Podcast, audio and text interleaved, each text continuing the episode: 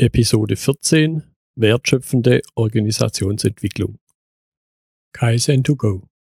Herzlich willkommen zu dem Podcast für Lean-Interessierte, die in ihren Organisationen die kontinuierliche Verbesserung der Geschäftsprozesse und Abläufe anstreben, um Nutzen zu steigern, Ressourcenverbrauch zu reduzieren und damit Freiräume für echte Wertschöpfung zu schaffen.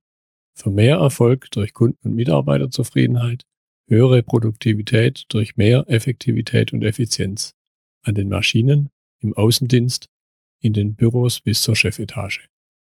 Heute habe ich Jörg Pirsch bei mir. Jörg Pirsch ist der Inhaber der WOE KG. Und ich denke, am besten stellt er sich selbst vor. Da fängst du ja gleich, äh, ich bleib mal per Du, Götz. Wir kennen uns ja jetzt schon eine Weile. Natürlich. Fängst ja gleich mit so einem Lieblingsthema von mir an, dass ich nämlich nicht so gern über mich selber rede. Aber ich sage immer, das muss ja aus Höflichkeitsgründen, wird es ja in unserer Gesellschaft hier erwartet, dass man viel über sich erzählt. Ja, das mache ich jetzt nicht. Ich bin 34, ich bin Vater von einer anderthalbjährigen Tochter und äh, ich habe eine tolle Frau und ich bin zufrieden und lebe gut. So, und auf der fachlichen Ebene, das hören hoffentlich die Hörer dann jetzt in den nächsten Minuten, ob ich da brauchbar bin oder nicht. Genau, ich finde, das reicht auch schon. Du hast ein gutes Stichwort jetzt genannt, da spiele ich den Ball gleich zurück. Erzähl uns doch ein bisschen was über die Entstehungsgeschichte von WOE. Das mache ich, das mache ich sehr gerne. Ja, das, ich versuche das dann auch kurz zu halten. Ja, WOE steht ja für wertschöpfende Organisationsentwicklung.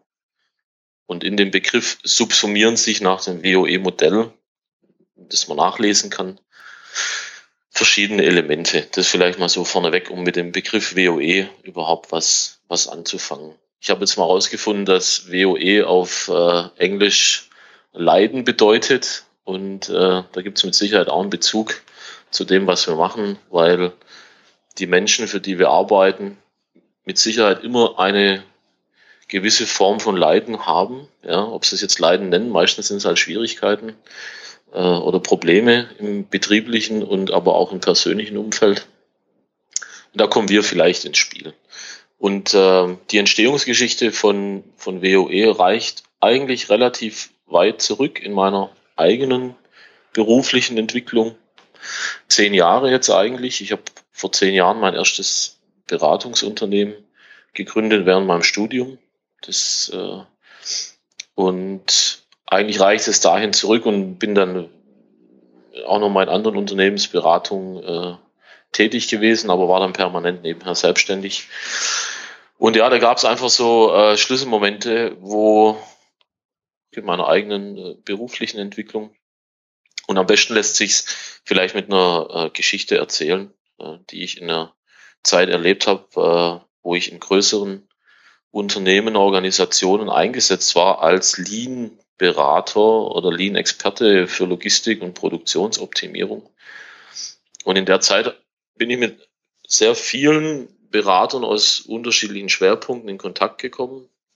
Und zwei wesentliche Schwerpunkte, die ich damals so für mich ganz plakativ festgelegt habe, waren so die Berater, die ich kennengelernt habe, die so mehr in der psychologischen oder psychosozialen Ecke unterwegs waren und die Berater, die sich sehr stark irgendwie um Effizienz Steigerung und um Prozesse und solche Themen gekümmert haben.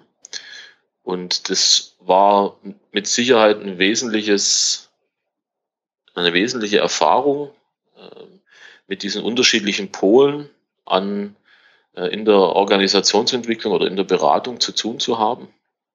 Und da für mich früh auch selber zu erkennen, was auch meinem Naturell entsprochen hat, was ich heute rückblickend sagen kann, zu sagen, dass man die Welten eigentlich gar nicht trennen kann, weil das zusammengehört. Also ja, das ist eine banale, eine banale Aussage, die aber eine sehr tiefgreifende Auswirkung letztlich auf die eigene Arbeitsweise und die Sichtweise hat, wie man eine Organisation, Schrägstrich einen Betrieb, Schrägstrich ein Unternehmen betrachten sollte. Okay. Du hast jetzt ein bisschen angedeutet den Unterschied zu klassischem Lean Management, das du, ich sag mal, früher gemacht hast Bestimmte Elemente sind heute noch dabei. Was würdest du aber als den Kern der Unterschiede bezeichnen? Also ich würde nicht so sehr, das ist mir wichtig, nicht so sehr über Unterschiede sprechen, weil sonst kommt man immer in ein System ist besser als das andere oder dieses Modell ist besser als das andere, davon halte ich nichts. Ähm, also es geht mir da nicht um, um besser oder, oder schlechter. Wenn es jetzt so rübergekommen ist, dann möchte ich das auf jeden Fall deutlich korrigieren. Es gibt aus meiner Sicht keinen besseren Ansatz oder eine bessere Methode oder eine bessere Philosophie oder diesen einen Ansatz, um in einem Unternehmen oder in einer Organisation, was Organisation bedeutet, da können wir nachher noch drüber sprechen, in einem Unternehmen äh, etwas zu bewegen, etwas freizusetzen, weil darum geht es ja letztlich. Es gibt nur eine hohe Passgenauigkeit zwischen einem Bewusstsein einer Organisation, also einem, ja, also einem einem Gruppenbewusstsein einer Organisation, weil das sind ja alles Menschen und die bilden ja zusammen ein Kollektiv. Und dann gibt es auf der anderen Seite verschiedene Ansätze und Methoden und Philosophien und auch ganz viele verschiedene Menschen, die unterschiedliche Dinge vertreten. Und die höchste Wirksamkeit entfaltet sich eigentlich, wenn, wenn, das, wenn die Führungskräfte von einem Unternehmen und die Entscheider, und das sind bei uns halt hauptsächlich Inhaber, und Familien, auf die wir da fokussiert sind, wenn die mit etwas in Kontakt kommen, wo sie das Gefühl haben, was das ist, ähm, dass es gut ist so rum und dass es zu ihnen passt und dann entfaltet sich eine hohe Wirksamkeit. Und deshalb möchte ich ähm, WOE nicht abgrenzen irgendwie von etwas anderem, weil jedes, jede, jeder Ansatz, jede Denkrichtung hat für sich seine äh, originäre Existenzberechtigung. Und ähm, das Konzentrat aus dem Lean Management, das wirklich, wirklich reduzierte, was da drin steckt aus meiner Sicht, ist wirklich eine Sensibilität für Unnötiges zu entwickeln, eine Sensibilität für Unnötiges zu entwickeln, einen Blick, das ist aber schon der zweite Schritt, erstmal eine Sensibilität für Unnötiges zu entwickeln. Und das kleidet man dann ja im Lean Management in diesem Kontext von Verschwendung, von wertschöpfend, nicht wertschöpfend. Das sind ja dann Worte, die da oben drauf gesattelt werden. Aber die Quintessenz aus meiner Sicht im ganzen Lean Management ist, dass man eine Sensibilität für Unnötiges entwickeln muss und bei sich selber, das ist das, was die meisten vergessen, im eigenen Geist zu trainieren, auch eine Ablehnung gegenüber dem Unnötigen zum Empfinden, ja, weil das Unnötige, das wir tun und das Unnötige, das unser Betrieb und unsere Team und unsere Organisation tut, ist reduziert betrachtet Verschwendung von kostbarer Lebenszeit. Nicht mal Verschwendung von Zeit, die der Kunde nicht bezahlt. Da sind wir schon wieder in dem Modellkontext von Lean Management. Ja, okay. Du hast noch ein weiteres Stichwort genannt, das ich ein bisschen vertiefen möchte, und zwar das Umfeld. Das Umfeld, in dem sich in dem du dich mit deinem Unternehmen bewegst, das Umfeld, in dem du sagst, da funktioniert die wertschöpfende Organisationsentwicklung, so wie du sie lebst, am besten? Wir sind momentan, nicht nur momentan, sondern wir sind sehr stark fokussiert, nicht nur sehr stark, sondern wir sind nur da für Familien- und Inhabergeführte Betriebe. Ja. Das fängt bei einer Person an und es geht so im Schnitt bei uns bis, sagen wir mal, 250, 300 Leute. Das ist das Hauptbetätigungsfeld. Die Hauptkunden, die wir haben, sind in einer Unternehmensgröße zwischen 40 und 150. Ja, aber auch kleinere. Wir haben auch Einzelunternehmen, die nach diesem Standard arbeiten. Ähm, das ist so die Zielgruppe. Und WoE ist ein universeller Ansatz. Also es ist im Prinzip wie ein Open Source, wie ein Open Source äh, Modell kann man sich das vorstellen, an das man im Prinzip auch andere Techniken und auch Lead Management mit dranhängen kann. Das ist alles überhaupt kein Problem. Das ist nicht abgeriegelt. Das ist auch ganz wichtig. Aber es ist im Umfeld von Familien und inhabergeführten Betrieben entstanden. Es ist auch bewusst für diese Betriebe entstanden. Und äh, deshalb haben wir mit Sicherheit da auch die, die höchste Wirksamkeit momentan. Wobei nichts dagegen spricht, äh, diesen Denkansatz in, in partiellen Teilen eines Großkonzerns anzuwenden. Bloß äh, da sind wir wahrscheinlich die richtigen Ansprechpartner dafür, weil äh, das nicht unsere Zielgruppe ist. Wir sind für Familien da, wir sind selber eine Familie, wir sind selber ein Familienunternehmen. Meine Frau und ich führen das äh, äh Unternehmen gemeinschaftlich in der Geschäftsführung. Und deshalb verstehen wir nicht nur in der Theorie, wie ein Familienunternehmen tickt, sondern wir sind ja selber eins. Ja. Mhm. Was, ich, ich, möchte den Punkt noch ein bisschen vertiefen. Was zeichnet die Familienunternehmen aus im Kontrast zu den anderen? Worauf kommt es dir da an? Also ich habe mal von einem Kollege, der sehr lange da unterwegs ist in diesem Umfeld, auch eine ganz interessante ähm, ja, Hinweis bekommen oder Denkanstoß bekommen, hat er gesagt, das Spannende bei Familienunternehmen ist immer dieses Dreieck zwischen Geld, Macht und Liebe. Und äh, weil in den normalen Organisationen häufig halt Themen des Geldes und Themen der Macht halt, wie auch immer, vor allem in männlich geprägten Strukturen, äh, das Machtgehabe natürlich sehr ausgeprägt ist. Aber das ist eigentlich so ein klassisches Spannungsverhältnis, jetzt sagen wir mal. Geld und Macht, ja, um es mal auf ganz einfache Nenner zu bringen. Und bei in Familienunternehmen kommt einfach der Faktor der Liebe hinzu. Ja, man ist äh, nicht nur sozial miteinander verbunden, sondern auch biologisch und emotional zutiefst miteinander äh, verflochten. Und man kennt sich, wenn man jetzt gerade in, in einer engeren, also Mann und Frau und, und Geschwister, also Brüder und Söhne und Töchter und, und äh, gerade auf dieser engen Ebene, da ist natürlich eine ganz starke, massive, zusätzliche, äh, persönliche, emotionale, dynamische Ebene mit drin in, in, dem, äh, in dem, was den Betrieb und das Unternehmen ausmacht. Und äh, das stellt viele Familienunternehmen vor sehr spezifische Herausforderungen nachher auch in der Entwicklung der Organisation. Ja. Da denkst du vermutlich mal stark über die Unternehmensführung, die Inhaber eben nach. Welche Auswirkungen beobachtest du da auf die Belegschaft?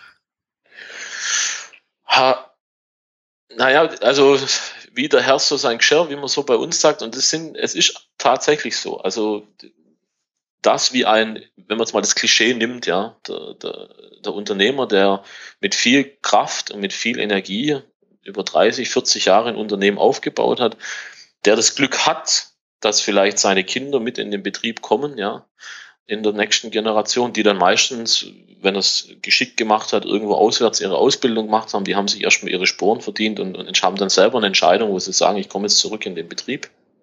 Das jetzt mal als modellhaften Charakter, dieses patriarchalische äh, geführte System.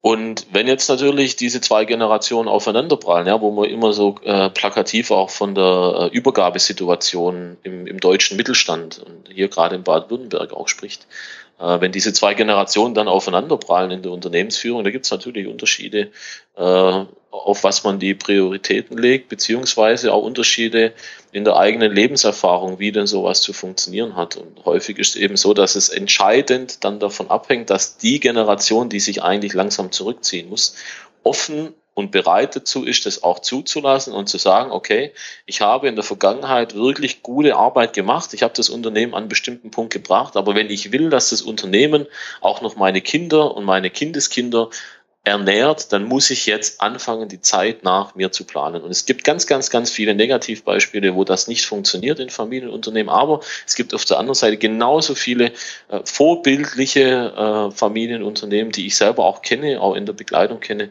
wo diese Übergabeprozesse wirklich sehr gut gelaufen sind. Und, um nochmal auf die Frage zu kommen, das Risiko ist dann natürlich, dass durch, äh, ja, durch blockierende Haltungen einer der beiden Parteien. Meistens leider ist es klischeehaft so, dass es die Generation ist, die eigentlich, ich sag's jetzt mal, abtritt oder abtreten muss oder langsam den Übergang planen muss, dass die ähm, zu stark festhält an dem, wie es bis jetzt gemacht wurde, unsicher ist, den Kindern auch häufig was nicht zutraut oder dem Schwager oder dem Onkel oder das sind ja ganz, ganz, ganz vielschichtige Verflechtungen, das übrigens auch äh, das Ganze so äh, komplex macht, weil äh, es ist ja nicht so, dass ich die Leute nicht mehr sehe, wenn ich ausstempel, sondern ich sehe ja diese Menschen in einem Familienunternehmen. Meine Familie sehe ich ja meistens auch auf Familienfeiern und man trifft sich und man ist am Wochenende zusammen und also ja, so. Ja, das kenne ich von dem einen oder anderen Fall auch so. Ich kenne einen durchaus positiven Fall in der eigenen Familie, aber eben auch schwierige Fälle. Wo würdest du den großen Unterschied zwischen der, nennen wir es mal, ersten Generation und der zweiten Generation unter dem Aspekt, wie führe ich mein Unternehmen? Wie gestalte ich auch sowas wie Prozesse? Wo würdest du den, größten Unterschied sehen?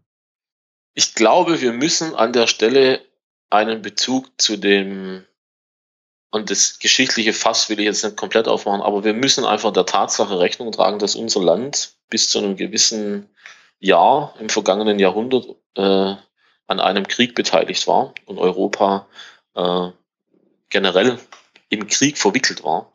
Und diese Nachkriegsgeneration, diese Familie, die von diesen Menschen erzogen wurde, die diesen Krieg noch miterlebt haben, ein ein etwas ganz Spezielles wahrscheinlich in ihrem Geist auch mitbekommen haben, nämlich viel Leistung, viel wenig Emotionalität, Gefühle nicht zulassen unbedingt, ja. Viel Leistung, man muss wieder was aufbauen, ja, es geht ums Aufbauen, es geht ums Bestand sichern, ja. Und das hat das Land und auch hier Schwaben und Baden-Württemberg natürlich schnell wieder groß gemacht, ja. Wir haben hier selber auch in einigen Städten viel, viel Leid erlebt äh, während dieser Periode. Und das hat das Land natürlich wieder stark gemacht. Und das ist mit Sicherheit ein signifikanter Unterschied zwischen diesen zwei Generationen, weil die Elterngeneration, jetzt sagen wir mal von, von meiner Seite, ich bin jetzt 34, meine Eltern haben, sind ja Kinder dieser, dieser Kriegsbeteiligten gewesen. Ähm, und wir haben eigentlich fast keinen Bezug mehr dazu und gehen entsprechend anders eben auch ans Leben ran und äh, haben deshalb vermutlich an bestimmten Punkten auch Einstellungen und Geisteshaltungen, die nicht fast gar nicht mehr geprägt sind von diesem Leistung und Druck und Korsett und man muss in der Pflicht sein und man muss das jetzt aufbauen, das diese Familienbetriebe ja groß gemacht hat, ja. Und groß heißt für mich schon, das muss kein äh, 5000 Mann Betrieb sein. Das ist für mich kein großer Betrieb. Ein Familienbetrieb, der 50, 60 Leute hat oder 120 Leute hat, der aufgebaut worden ist von einer Gründerfamilie, von einem Inhaber, kann ja auch eine Gründerin sein, ja. Äh, das ist für mich eine große Lebensleistung, ja, und das über mehrere Jahrzehnte aufrechtzuerhalten. Und da ist mit Sicherheit der signifikanteste Unterschied. Und ich denke, man muss diese Dimension bei der Betrachtung von Familienunternehmen mit reinnehmen, weil sonst ist eigentlich Quatsch, über Familienunternehmen zu sprechen, ja. Weil Familie heißt immer, ich bekomme etwas von meinen Eltern mit als Beteiligter in einem sozialen System. Und du kannst die Leistungsfähigkeit von einem Familienunternehmen in dieser Generationenunterscheidung nicht bewerten, wenn du diesen Faktor mit reinnimmst, was hat meine Eltern geprägt und wie sind die, das hat auch was mit Respekt zu tun von meinen Eltern. Und was hat mich selber geprägt? Und da müssen die Eltern die Kinder respektieren. Und das ist mit Sicherheit auf den Punkt gebracht, diese zwei unterschiedliche Faktoren, dass die ältere Generation sehr viel Leistung, Kraft, Emotionalität im Zweifel zurückschrauben, aufbauen, sichern und die jüngere Generation vielleicht eher sagt, naja, man kann doch jetzt auch schon ein gutes Leben haben. Ich muss nicht 15, 16 Stunden in der Firma sein. Ich möchte am Wochenende mit meiner Familie zusammen sein. Ich habe andere Schwerpunkte, ich habe Hobbys, ich möchte mein Leben jetzt genießen. Und da entstehen häufig Konflikte. Aber das sind die wesentlichen Unterschiede, glaube ich. Das sehe ich auch so und ich denke, das ist auch dann der, der große Unterschied so, da habe ich jetzt äh, einen konkreten früheren Kunden vor meinem Auge. Da war der, der Gründer, Vater, war so ein bisschen die Spinne im Netz, die alle Fäden in der Hand hatte. Der Sohn war relativ stark vertrieblich orientiert nach außen. Und dann ist natürlich irgendwann der Vater nicht ganz freiwillig, also sagen wir mal schon mit Druck des Sohnes im Sinne von, wenn du nicht gehst, gehe ich, abgetreten. Was der Sohn überhaupt nicht realisiert hat, das ist das Vakuum, das dann entsteht. Zusammen mit seiner Persönlichkeit, der, der eben sehr stark nach außen orientiert war und sich überhaupt nicht gekümmert hat oder kümmern wollte, der das Interesse hat, das Unternehmen selbst zu steuern. Und dann eben dieses Vakuum entstand. Und heute muss man leider sagen, das Unternehmen in der Form gibt's nimmer. Es ist verkauft worden durch den Sohn und er macht heute was ganz anderes. Finde ich persönlich schade, hat aber mit Sicherheit was mit dem zu tun, was du gerade angedeutet hast, weil die zweite Generation doch eben ganz anders denkt. Die Stärke entsteht dann, wenn man das zusammenführt. Und ich meine, wir, wir, wir sprechen jetzt hier über, über Beispiele. Das ist ja so vielschichtig wie eine Familie ist oder Familien sein können, so vielschichtig sind natürlich auch die Situationen in Familienunternehmen.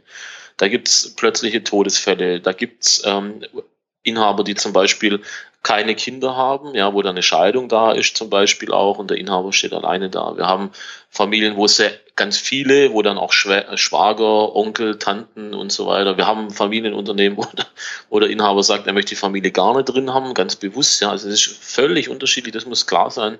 Auch unseren Hörern jetzt, wenn wir hier über solche einfachen Beispiele sprechen, dass, äh, dass das eben einzelne Fälle sind, wo man einfach mal dran reflektieren kann. Aber das ist natürlich super vielschichtig, was in diesem Familienunternehmen äh, passiert. Und eins ist auch klar, eins ist auch klar, diese Unternehmen bilden nicht nur marketingmäßig hier äh, Mittelstand, das Rückgrat der deutschen Wirtschaft. Es ist tatsächlich so. Es ist so. Sie bilden tatsächlich das Rückgrat der deutschen Wirtschaft. Und diese Betriebe sind wichtig und sie sind in der, in der, sagen wir mal, in den methodischen Ansätzen für diese Betriebe ist in der Vergangenheit gar nichts gemacht worden. Und das ist ein wesentlicher Punkt auch von WOE. Ja. Es ist nichts gemacht worden. Die ganzen Lean-Management-Systeme und alles, was es so am Markt kreucht und fleucht, von KVP über Kaizen, über Scrum, diese ganze, diese ganze Methodenwolke, ja, das ist immer alles, sind immer alles Ausflüsse aus Konzernumfeldern. Ja, so. Und ich habe häufig äh, mit, mit Geschäftsführerinnen auch zu tun. Ja, das ist auch ein, ein Phänomen, das immer stärker kommt, die schon auch sagen, ich habe das Gefühl, äh, es gibt irgendwie gar nicht etwas, das auf Familienunternehmen abgestimmt ist. Das irgendwie, ich möchte, ich habe da vorne jetzt einen Top-Speaker stehen auf der Bühne, die gehen natürlich auch zu solchen Veranstaltungen, hören sich sowas an. Ja, aber da ist ja immer Lufthansa und BMW und Toyota und ja, das ist super, super toll, dass das bei Toyota alles so gut funktioniert. Ja, aber das bringt einem, einem erfolgreichen, äh, versteckten Weltmarktführer in Hohenlohe äh, relativ wenig. Ja. ja, das sehe ich auch so Wobei ich durchaus glaube, dass Toyota noch viel von einem Familienunternehmen hat. Aber die Dimensionen sind einfach andere.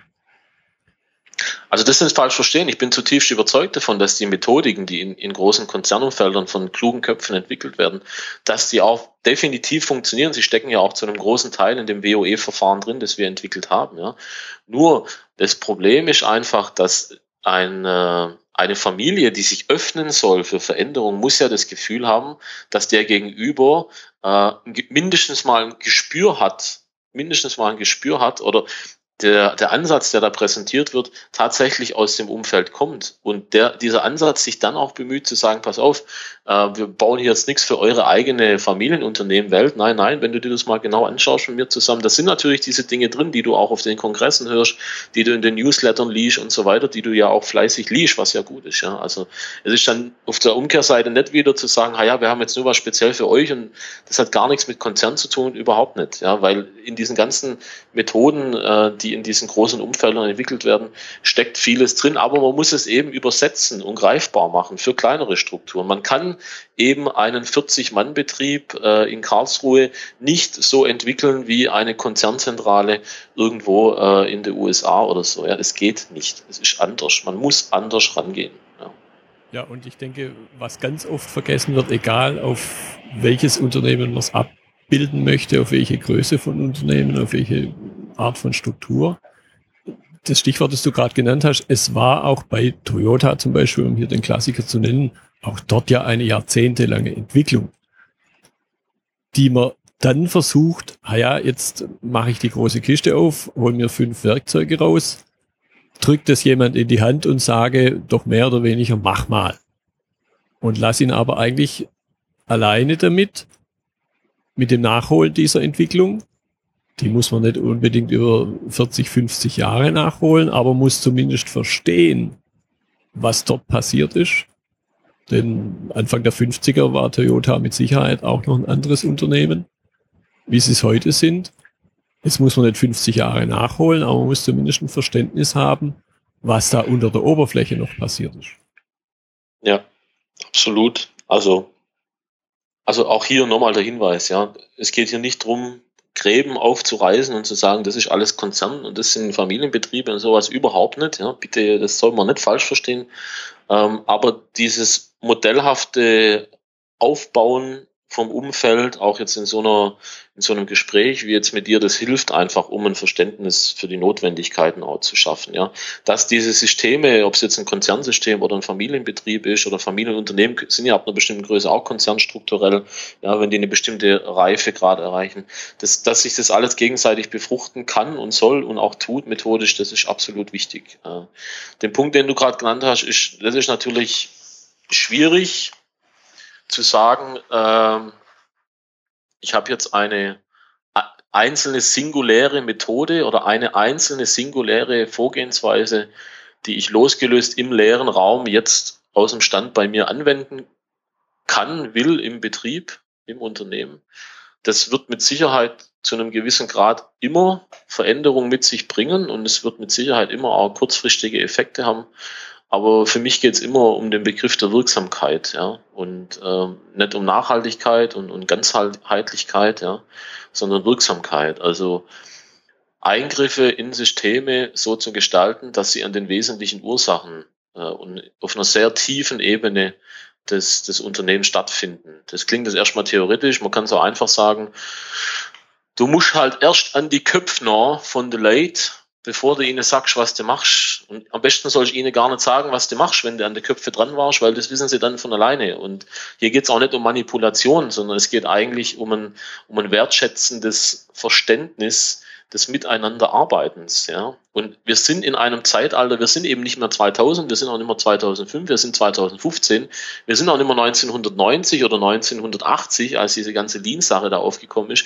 Wir sind 2015, es sind ein paar Jahrzehnte rumgegangen. Ja. So, und es sind halt heute einfach andere Schwerpunkte. Und heute ist ein, definitiv ein anderer Schwerpunkt in der Organisationsentwicklung ist die, die Wandlung äh, des einzelnen die Wandlung des Einzelnen ja, zu fördern, den Einzelnen dazu zu befähigen, sich zu wandeln. Ja, das ist ja die wesentliche Erkenntnis aus den letzten Jahren, ja, dass man eben nicht sagt, nicht sagen sollte, hier ist das Werkzeug, mach es, ja, mach jetzt irgendwie äh, ein Endenboard oder mach irgendwelche KVP-Tafeln. Nein, immer erst beim Mensch anfangen und dann in einer definierten Reihenfolge zu sagen, okay, wann kommen die, die effizienzsteigernden Maßnahmen und wann sind einfach die kulturellen und persönlichen und bewusstseinsverändernden Maßnahmen. Und wir müssen mit solchen Begriffen operieren. Es geht nicht. Wir können uns nicht dagegen verschließen und sagen, oh Gott, Geist und Bewusstsein, oh, und Psychologie und so und oh Gott, das ist alles so esoterisch und es macht ja gleich die Räucherstäbchen an und sowas, ja. Ja, damit muss man aufhören. Es geht nicht. Das ist, wenn man sich die, die Entwicklung des Kapitalismus in den nächsten Jahren anschaut, und da muss man auch solche, solche Worte benutzen, ja, dann ist es einfach so, dass das das nächste Thema ist, wenn wir sagen, wir wollen auch einen ethisch wertvollen Kapitalismus äh, entwickeln, dann muss das System von innen heraus verändert werden. Und das System von innen heraus heißt immer, ich selber mit meiner Motivation, mit dem, was ich möchte, was mein Wertesystem ist, warum gehe ich arbeiten, warum gehe ich in den Betrieb, welchen Beitrag leiste ich. An der Stelle müssen wir anfangen. Das zeigt die Vergangenheit der Organisationsentwicklung. Das ist auch keine Erkenntnis von meiner Seite. Das gibt es alles zu nachlesen. Ja. Man muss nur die richtigen Bücher lesen. Ja. Da steht das alles drin. Ja. So. Und es bestätigt einer auch, ja, man weiß es doch auch selber. Wenn man Führungskraft ist, wenn man einen Familien- oder einen Betrieb führt, dann weiß man das doch auch. Dass, dass ich über den Geist, über das Bewusstsein des anderen gehen muss und ich muss bei mir selber anfangen. Das ist der entscheidende Faktor. Ich muss bei mir selber anfangen. Dann erst kann ich andere auch verändern. Wenn ich mich nicht verändere, kann ich andere nicht verändern. Das ist auch wieder so eine Kalenderweisheit. Aber es ist einfach so. Das, das ist so. Ja. ja. Ja, du hast das eine Stichwort noch genannt, den Kopf. Aus, wir unterhalten uns ja an vielen anderen Stellen auch. Ich weiß auch, dass du stark auf das Herz zielst. Ja, sehr stark. Sehr stark. Also, ich finde es fast noch wichtiger und auf das Herz zu zielen. Und für mich macht, macht die Orientierung am Herz, also, und das Herz kann man übersetzen als den Begriff der Wertschätzung. Ja. Für mich macht der Begriff der Wertschätzung wirklich so viel aus, auch in meinen in meiner Arbeit mit, mit Menschen, die andere Menschen führen, dass ich so weit gehe, dass man sagt, das ganze Thema Führungsstile, Führungstechniken und Selbstmanagement und so weiter, diese ganzen Modelle, die es da gibt, die man alle braucht, um seine Führungsfähigkeiten zu entwickeln, die schiebe ich aber eigentlich mit diesem Fokus auf das eigene Herz erstmal ein Stück weit weg, ja, weil das aus meiner Sicht ein ganz, ganz wichtiger Faktor ist, dass wir lernen, Beziehungen, Beziehungen aufzubauen zu unseren Kollegen und zu unseren Mitarbeitern, die einfach von Herz zu Herz gehen. Ja, das heißt jetzt nicht, dass wir, wie gesagt, dass wir alle hier jeden Tag die Räucherstäbchen anzünden müssen und äh, uns alle freundlich an den Händen halten müssen. Nein, eine wertschätzende Geisteshaltung bedeutet, dass ich das Selbstwertschätzen, also die Tendenz meines Bewusstseins, immer mich in den Fokus zu stellen, mein Ego, meine Bedürfnisse, meine Karriere, mein Feierabend, mein Qualitätsverständnis, ja, dass ich das bewusst versuche zu reduzieren, zurückzuführen und die Wertschätzung des anderen für seine Position höher zu stellen als meine persönliche Selbstwertschätzung. So, und das ist für mich so dieses, wenn du sagst, dass ich viel Wert lege aufs Herz, ist das mit Sicherheit was, was ich ganz, ganz, ganz wichtig finde und was auch ein ganz essentieller Punkt im, im WOE ist, im WOE-Modell, ja, äh, und im WOE-Ansatz, zu sagen, verschiedene Brücken zu bauen zu den Menschen um einen herum, ja. Und das hat aber auch was mit Evolution zu tun. Du hast das vorher auch gesagt. Das geht natürlich nicht aus dem Stand raus. Ich kann jetzt nicht irgendeinem sagen, der über 20 Jahre sein System äh, direktiv geführt hat, also nur anweisungsorientiert, ohne äh, und hat seine Emotionen aus, ausgeblendet. Da gibt's, soll ja auch Leute geben, die in eine Rolle reinschlüpfen als Führungskraft, wenn sie in den Betrieb gehen und sagen, hier, jetzt sind jetzt meine Emotionen weg, ich spiele jetzt hier die Führungskraft. Ja, dem kannst du natürlich von heute auf morgen nicht sagen, jetzt mach mal dein Herz an. Ja, das ist natürlich auch ein Prozess, den er durchlaufen muss. Aber das ist natürlich schon das, das Ideal, weil durch die Fokussierung des Herzens und der Wertschätzung und der Selbstwertschätzung zurückzuführen, werden unsere Unternehmen doch auch ethisch, ja, und auch ethisch verantwortlich. Und da ist doch die, die Keimzelle für ethisches Wirtschaften. Ja. ja, da schließt sich dann der Kreis auch. Jetzt möchte ich zum, zum Abschluss noch ein Stichwort aufgreifen. Du hast vorhin gesagt, man kann viele Dinge nachlesen. Auch bei dir kann man Dinge nachlesen. Du hast 2013, wenn ich es richtig weiß, ein Buch geschrieben. Im Augenblick, wenn ich auch das richtig weiß, schreibst du gerade ein zweites. Erzähl noch darüber ein bisschen was.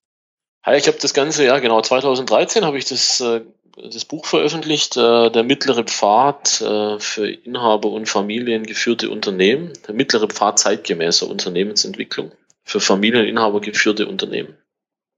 Dann kam 2014 Gründergeist, das ist im Prinzip ein Buch für, für ja, für Startups, ja, Gründer, Existenzgründer. Das gibt's nur als E-Book und äh, jetzt sitze ich momentan an einem Buch, das ist dann schon das dritte Buch, da muss ich dich korrigieren, das weiß ich vielleicht noch gar nicht. Also das ist schon Nummer drei.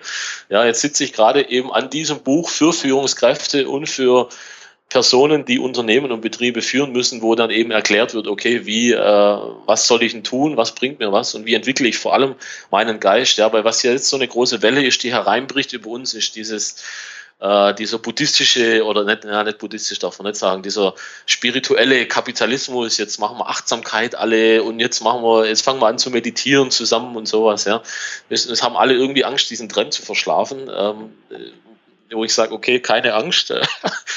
ich schreibe mal was auf und wenn ihr das macht als Führungskräfte, dann seid ihr schon auf einem guten Weg. Und in dem ersten Buch, da ist das gesamte WOE-Modell und auch dieses WOE-Verfahren, wie das funktioniert, dargelegt. Das gibt's nicht zu kaufen. Das gibt's nur von mir persönlich überreicht und geschenkt. Da steckt auch eine Motivation dahinter. Ähm, ist es nicht so, dass es keinen Verlag gab. Im Gegenteil, ähm, das hätte ich machen können. Aber ich wollte für mich einfach jetzt bei der ersten Auflage von dem Buch das Gefühl haben, dass das auch an die Adressen hingeht, an Menschen, die auf mich zukommen und speziell danach fragen, weil dann sieht man einfach schon, dass da ein gewisses Interesse da ist. Und äh, genau, also die das Buch gibt es bei mir persönlich äh, auf Anfrage jederzeit gerne. Ja. Okay, da werde ich dann noch einen Link in die Notizen zur Episode stellen. Gerne. Erzähl noch ein bisschen mehr über dein neues Buch. Wann, wann wird es rauskommen? Was sind so die Kernpunkte im Inhalt? Also, das ist eine gute Frage, wann es rauskommen wird. Ich, ähm, dadurch, dass wir momentan im Unternehmen äh, auch, also wir haben sehr viel zu tun momentan, deshalb beschränkt sich meine, meine äh, Schreibzeit gerade ein bisschen auf die, die Sommermonate, äh, die zwei Sommermonate. Aber ich, ich peile Ende des Jahres an. Es wird nicht so umfangreich sein wie das erste Buch. Es wird handlicher sein.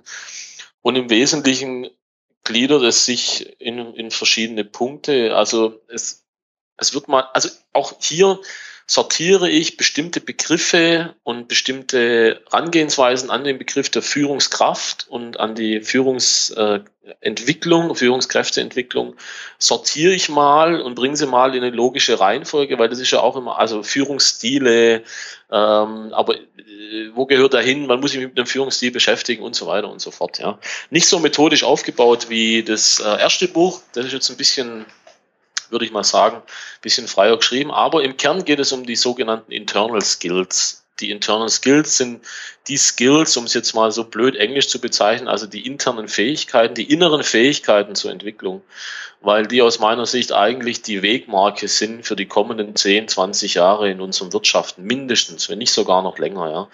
Wir haben jetzt eine lange Periode gehabt, wo wir über die sogenannten Social Skills, die sozialen Fertigkeiten gesprochen haben, die mittlerweile auch schon in unsere Schulausbildung reingeflossen sind. Da können wir eigentlich einen Haken dahinter machen und man merkt auch, dass die Menschen eigentlich die Frage stellen, was kommt denn jetzt, auf was muss ich denn jetzt achten? Und ich stelle halt in dem Buch die, äh, die sogenannten Internal Skills vor, ja, und es geht um die, die inneren Fertigkeiten, arbeiten, den eigenen Geist weiterzuentwickeln und halt primär eben für Führungskräfte, weil ich überzeugt davon bin, dass Menschen, die in Betrieben und Unternehmen Verantwortung für andere Menschen tragen, eine sehr hohe Wirksamkeit entfalten können, was die Gestaltung von ethisch wertvollen Systemen, Systemen und Unternehmen angeht. Sie haben viel Einfluss darauf, ob die Familien, die in dem Unternehmen arbeiten, glücklich sind, ob die Lieferanten ein gutes Verhältnis haben, ob die Kunden gerne wiederkommen. Da ist, im Geist der Führungskraft ist ganz viel Fähigkeit und wie gesagt, so als Handbuch für, für diejenigen, die sagen, okay, da bewegt sich momentan viel äh, in diesem ganzen Markt äh, der inneren Entwicklung. Ich möchte einfach mal äh, da auch mal reinlesen, wie ich das alles für mich in einen Kontext ordnen kann. Ja. Okay. Ich habe dein erstes Buch gelesen, fand ich absolut prima. Das zweite Buch habe ich auch gelesen. Okay. Das war mir nur etwas entfallen in dem Augenblick, weil es eben, ich sage mal, es ist nicht eine Reihe von Büchern. Nee. Es ist halt einfach ein anderer Aspekt, der da beleuchtet wird, aber es ist kein, kein zweites Buch im Sinne von, da gibt es das erste, das zweite, das dritte, sondern es ist halt nur die Folge gewesen. Gut. Wir haben die halbe Stunde überschritten. Das war so das grobe Ziel für unsere Unterhaltung. Ich danke dir herzlich für deine Zeit, so früh am Morgen heute. Ich freue mich auf unsere nächsten Zusammentreffen. Ich werde dann in den Notizen deine Website unterbringen, das Buch unterbringen. Und ja, danke nochmal für deine Zeit und bis demnächst. Ja, Götz, ich danke dir für die Möglichkeit und ich hoffe, dass wir den Hörern auch was Spannendes mitgeben konnten. Vielen Dank auch, Götz. Ja. Bitte. Soweit die heutige Episode, das Interview mit dem Berater und Autor Jörg Persch zu seinem Modell und Beratungskonzept der wertschöpfenden Organisationsentwicklung. Ich bin Götz Müller und das war Kaizen2Go. Vielen Dank fürs Zuhören und Ihr Interesse. Ich wünsche Ihnen eine gute Zeit bis zur nächsten Episode. Und denken Sie immer daran, bei allem, was Sie tun oder lassen. Das Leben ist viel zu kurz, um es mit Verschwendung zu verbringen.